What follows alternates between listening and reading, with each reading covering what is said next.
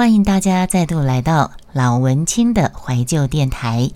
今天想跟大家分享的是我认真做笔记追的《天桥上的魔术师》。我在前一阵子把这出剧在网络上找来看，还真的蛮好看的。因为反正这段被疫情还有暑假都困在家里。变成不折不扣的囚鸟的那段时间，那原本我刚才提到的那个疗愈救赎的声音直播间，也慢慢忘了初衷，反添了新愁，是该慢慢淡出的时候。醉生梦死习惯太久，也振作不起来啊！那我现在是不是应该要放个囚鸟的音乐当背景音乐呢？囚鸟。醉生梦死，习惯太久也振作不起来。要怎么怎么振作呢？我是从事配音工作的人，没有工作上门，没有工作机会。当米虫太久了，啥都不懂，啥都不会，懒散成性，也吃不了苦，忘记积极是什么东西。那就重新找剧来追吧。天桥上的魔术师。其实我第一次知道这出戏是在去年吧，是在去年，我是在脸书上看到中华商场百分之九十九神还原的贴文，当时非常的兴奋，期待开放旅游，就是说拍天桥上的魔术师呢，它的场景是在中华商场，中华商场是身为老台北人的一个共同的记忆。我想年轻不太知道中华商场这个历史建筑的存在。呃，雅轩，雅轩是走过看过中华商场的人，所以呢，知道天桥上的魔术师是把中华商场神还原那个布景，就非常的兴奋，很期待，非常期待那个。这个戏拍完之后，那个地方可以开放给观光，那我们就可以去那边拍照，拍个不完。结果我们就在等待那个可以拍照朝圣的时刻到来。没有想到，戏拍完没多久，这个场景就拆掉了。天啊，实在不懂为什么，多是的，多是的，实在不懂哎。中华商场，我刚讲的，它是所有老台北人的共同记忆。斥资打造的神还原场景，竟然就这么的拆掉了，唉，呃，天桥上的魔术师呢是同名小说改编而成的，总共有十集，每集有一个单单元的名称。一开始是我被其中几句台词吸引，想抄下来，我想可以在声音直播里面分享，结果就变成。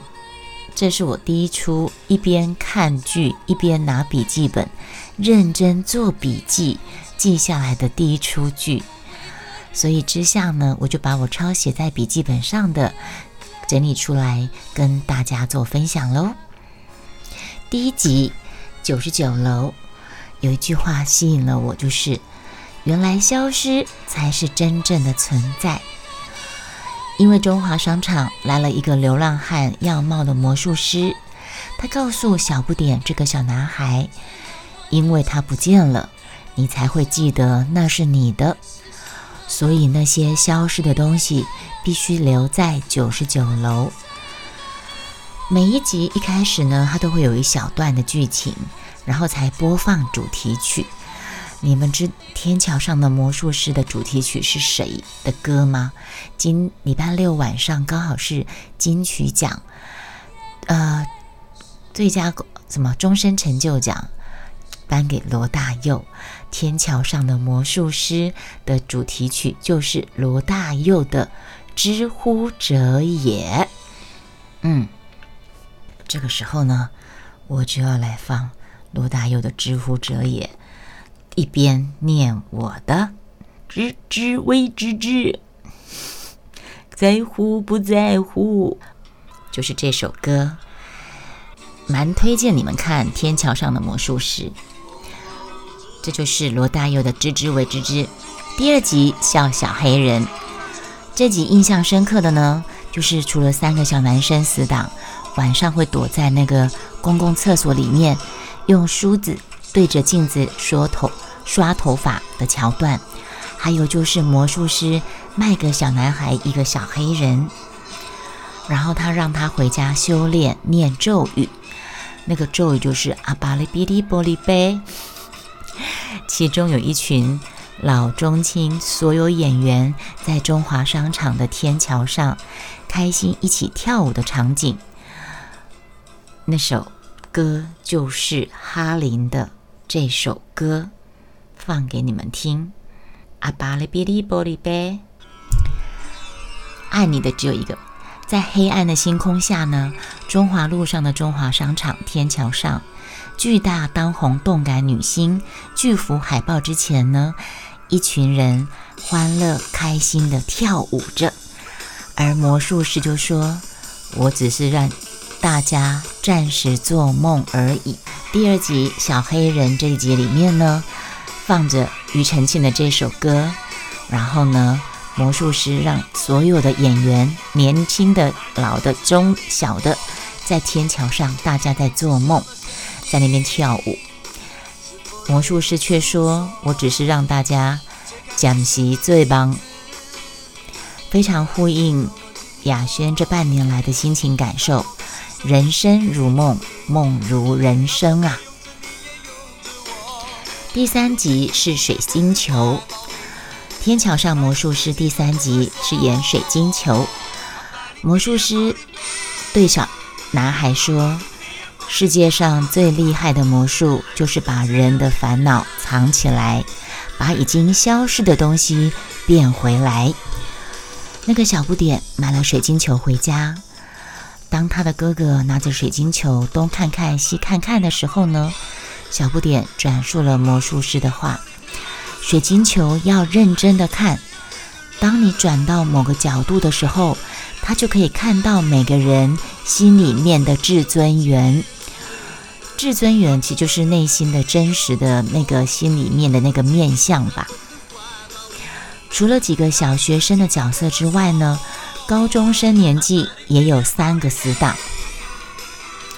呃，高中年纪有三个死党，一个原住民叫阿高，一个开锁店大儿子帅气的阿派，一个乐器行的儿子名字我忘了。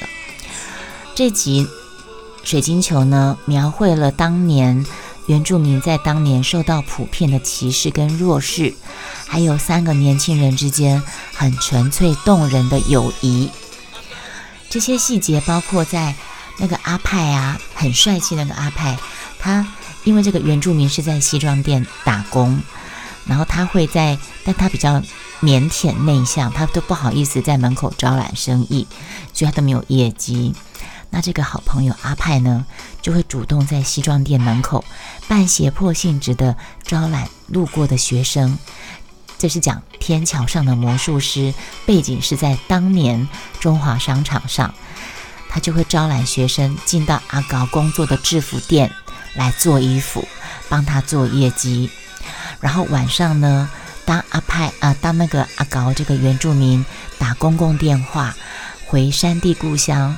唱家乡歌曲哄睡原住民弟弟妹妹的时候呢，这个阿派就会买宵夜，等在楼梯间等他，等这个原住民跟弟弟妹妹哄睡完，然后那个阿阿高可能铜铜板用完了，铜板用完了，那个阿派还会继续帮他丢铜板，因为他知道他弟弟妹妹在故乡很想念哥哥的声音。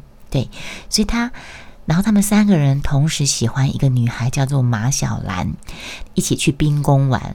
我不知道台里面的你们有没有去过西门町冰宫溜冰的经验跟成长岁月。呃，天桥上的魔术师，这三个年轻人，一个叫阿高，一个叫阿派，一个叫什么我忘记了。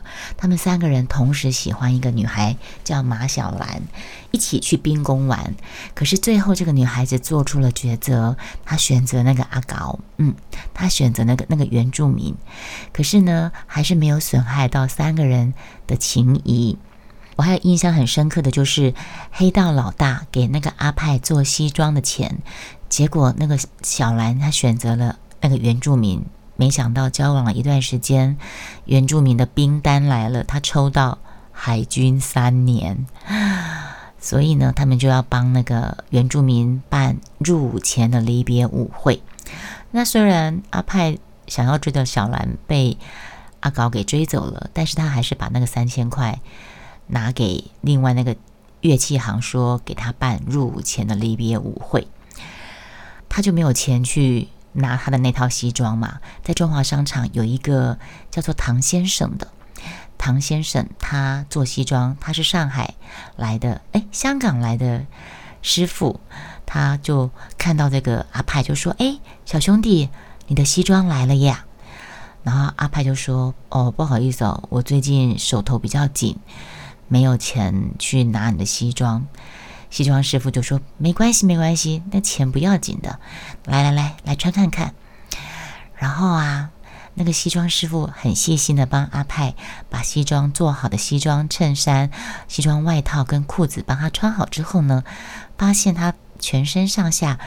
脚上的那双鞋子不是很搭，西装师傅很热心的去拿一双鞋子出来，还蹲在地上细心的帮阿派这个年轻帅气的少年穿上他觉得品味跟这套西装很搭的一双鞋子，就说送给你吧。然后，可是这个，哎，我这样讲是暴雷啦，不过没关系。可是那个阿派就突然问那个西装师傅说。这个西装还可以再改吗？但他没有讲太多。可是这个做西装的师傅洞察人心啊，他就对年轻人说了一句：“不是你的人，终究不是你的。”结果这句话却被年轻人愤恨的推倒在地。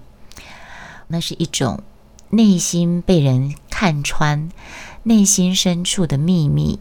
被人犀利看穿，有一种恼羞成怒、欲盖弥彰的反射动作吧？我想，嗯，好。然后呢，我们来看一下哦。到了第四集，到了第四集呢，其实我分享《天桥上的魔术师》，我是大大纲的讲，我没有讲的很细，所以呢，然后一些重要的剧情我不会做剧透的，所以。分享给你们之后，听到我的节目的朋友喜欢《天桥上的魔术师》的故事的人，欢迎你们上网去找《天桥上的魔术师》来看，真的蛮好看的。嗯，第四第四集叫石狮子。那阿盖的父亲是锁匠，阿盖从小耳濡目染的小男孩，也喜欢拿着废弃的钥匙。或是锁头当玩具。这天，当阿盖在玩弄机器磨钥匙的时候，他父亲跟他说了这些话。他父亲跟他说什么呢？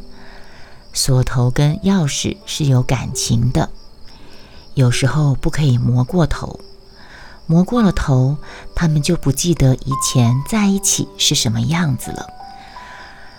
有时候钥匙跟锁头一开始太生疏了。多开几次以后就可以了。可是，若本来就不是一对的钥匙跟锁头，打不开就是打不开。父亲说的钥匙跟锁头，我想其实说的或许是人跟人之间的相处吧。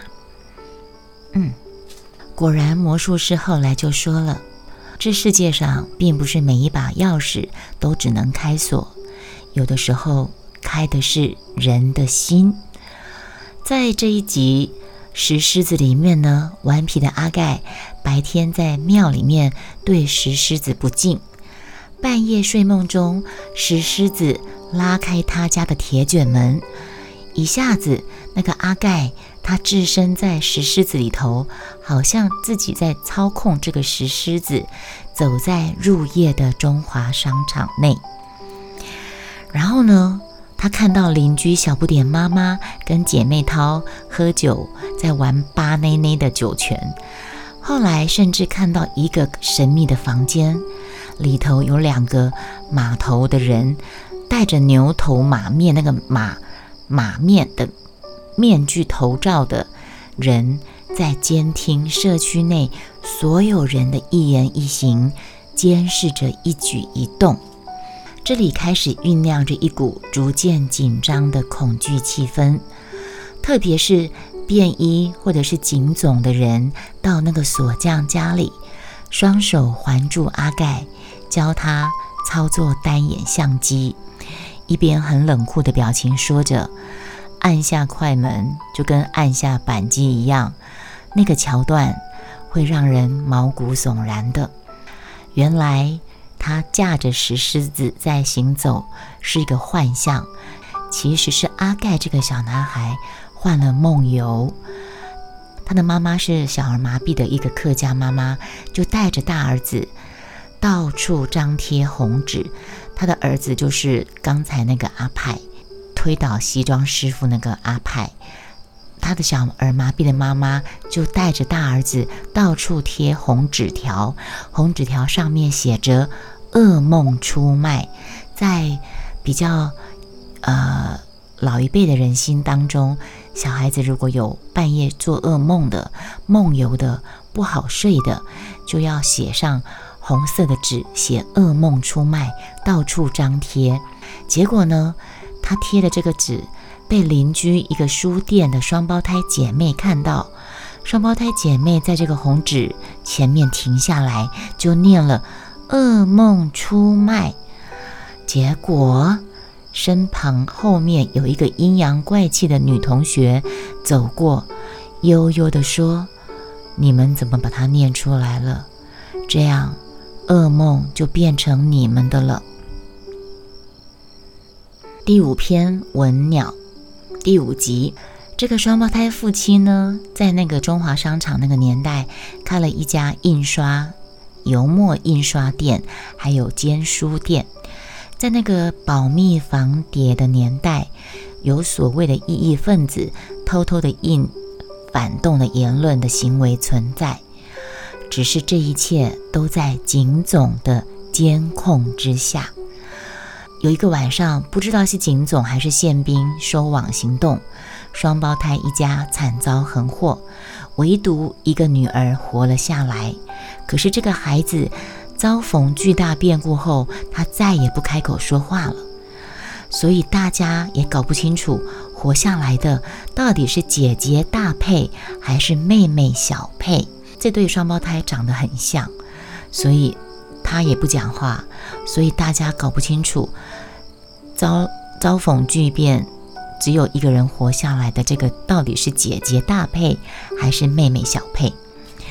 这一集开始，从这一集一开始是从双胞胎到天桥上找魔术师，说两个人因为纷争要切八段开始，魔术师就有一段话。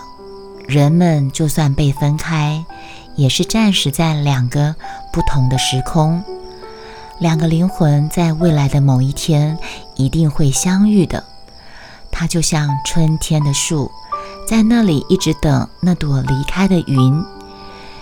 有一天，当风又起来的时候，这朵流浪的云会回来的。但是它会一直停留在那树的上面吗？不会的。这朵流浪的云，最后还是会离开的。在学校上画画课的时候，老师让学生看着镜子画下自己的样子。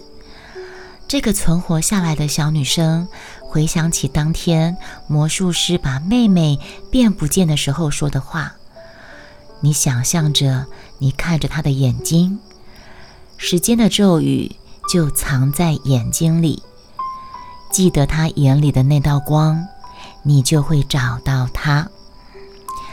歌手万芳在这里饰演着一个严肃冷酷、当年时代下八股政治色彩很浓厚的老师。他在教室内痛打霸占着座位不让别人坐的小女孩，不断的骂着她：“你为什么不去检举你父母？你为什么不去检举？如果去检举的话，就不会发生全家被烧光、烧死的事情。”那个小女孩演技很棒，她委屈却坚韧的任由泪珠落下。身体就是一动也不动的趴在那个位子上，因为老师要叫别的同学去坐他旁边的位子，但是他不愿意别人来坐他的姐妹的位子。最后他被老师打了，然后打的全身都被用那个藤条打。最后他微弱的反问老师：“如果是你，你会去检举你的父母吗？”啊，这集开始。天桥上魔术师就从前面四集的轻松欢乐的调性开始转变入深沉了。嗯，从这集开始几乎都是眼泪相伴的。为何这集的主题叫做文鸟呢？那到底活下来的是姐姐或是妹妹呢？我就不说了，让大家自己去找天桥上的魔术师来看吧。再来呢，我们要。放一首歌，这首歌是跟第六集影子有关系的。这一集呢，打中我，让我惊呼的是那个点心世界的场景。在我很小很小的时候，哦，雅轩曾经跟着爸爸到中华商场的北平小馆参加外省同乡聚餐，在那个充斥着浓重乡音的场合。我吃着平常我住在外婆家吃不到的好吃的外省菜肴，我也曾跟着小阿姨、小姨丈到点心世界吃锅贴、喝酸辣汤。那时候点心世界的酸辣汤，我觉得是这辈子到现在为止我再也吃不到那么好喝的好滋味。或许有没有觉得，或许难忘的好滋味是那个时空的记忆？如同小学时候跟着翠华表姐吃的双溪大卤面，还有跟着翠珍姐吃的麻酱面跟馄饨汤，都是再也找不到可以媲美的好滋味一样。嗯，点心世界的杨子小八，一个有着男人的身体却有着女人的心的同性恋青少年，在这一集里面呢，带领着三个小男孩。偷穿邻居妈妈们的呃胸罩裙子，在商场顶楼开心的玩着旋转。小八说：“裙子是这个世界上最厉害的武器哦。”这一集第二个打中我的点的是，从小到大，雅轩就是一个喜欢玩旋转的长不大的孩子。我看了这一集，我终于知道为什么了，因为。这个世界上有个地方的人可以用旋转，一直转，一直转，一直转，来让世界停止转动。当时间停止的那一刻，你会找到你自己，你知道你自己是谁。而到现在，我还是那个喜欢玩旋转。我上个礼拜、上上礼拜，我还曾经在国父纪念馆开台挑战旋转。我最后是因为脚酸而停止旋转。你们知道我转了几圈吗？我转了一百四十二圈。我并不是因为晕而停止的，我是因为很喘、脚酸而停止的。原来我是一个从小就喜欢玩旋转。我记得我小时候会往我的大舅面前一站，背对着他，他就会把我抱起来举高高，然后我就会说转圈圈。然后我大舅舅就会把我抱起来转圈圈转圈圈。我从小到现在年纪一大把了，有机会我还是喜欢玩旋转。原来我一直在找寻自己，我却一直找不到呀。在这一集呢，小不点在读剑中的哥哥睡觉的衣柜当中，曾经模糊的看到一个穿着白洋装的女子。这个品学兼优又是剑中校队的哥哥。他是家里面的煮饭高手，他也喜欢听日文歌《Smile for Me》，就是刚才这一首。这一集里面，小八最后的结局，还有他的养父哭倒跪在中华商场走廊，喃喃说的那段话，非常的让人揪心。呃，这个时候我就不讲。太详细的剧情，小八这个当年的同性恋的男孩子，最后有什么遭遇？他的养父为什么会哭倒跪在中华商场，喃喃的说着那些让人揪心的话呢？就你们自己去看。这时候呢，剑中这个优秀的男孩子最后也失踪了。他们都是被魔术师变到九十九楼了吗？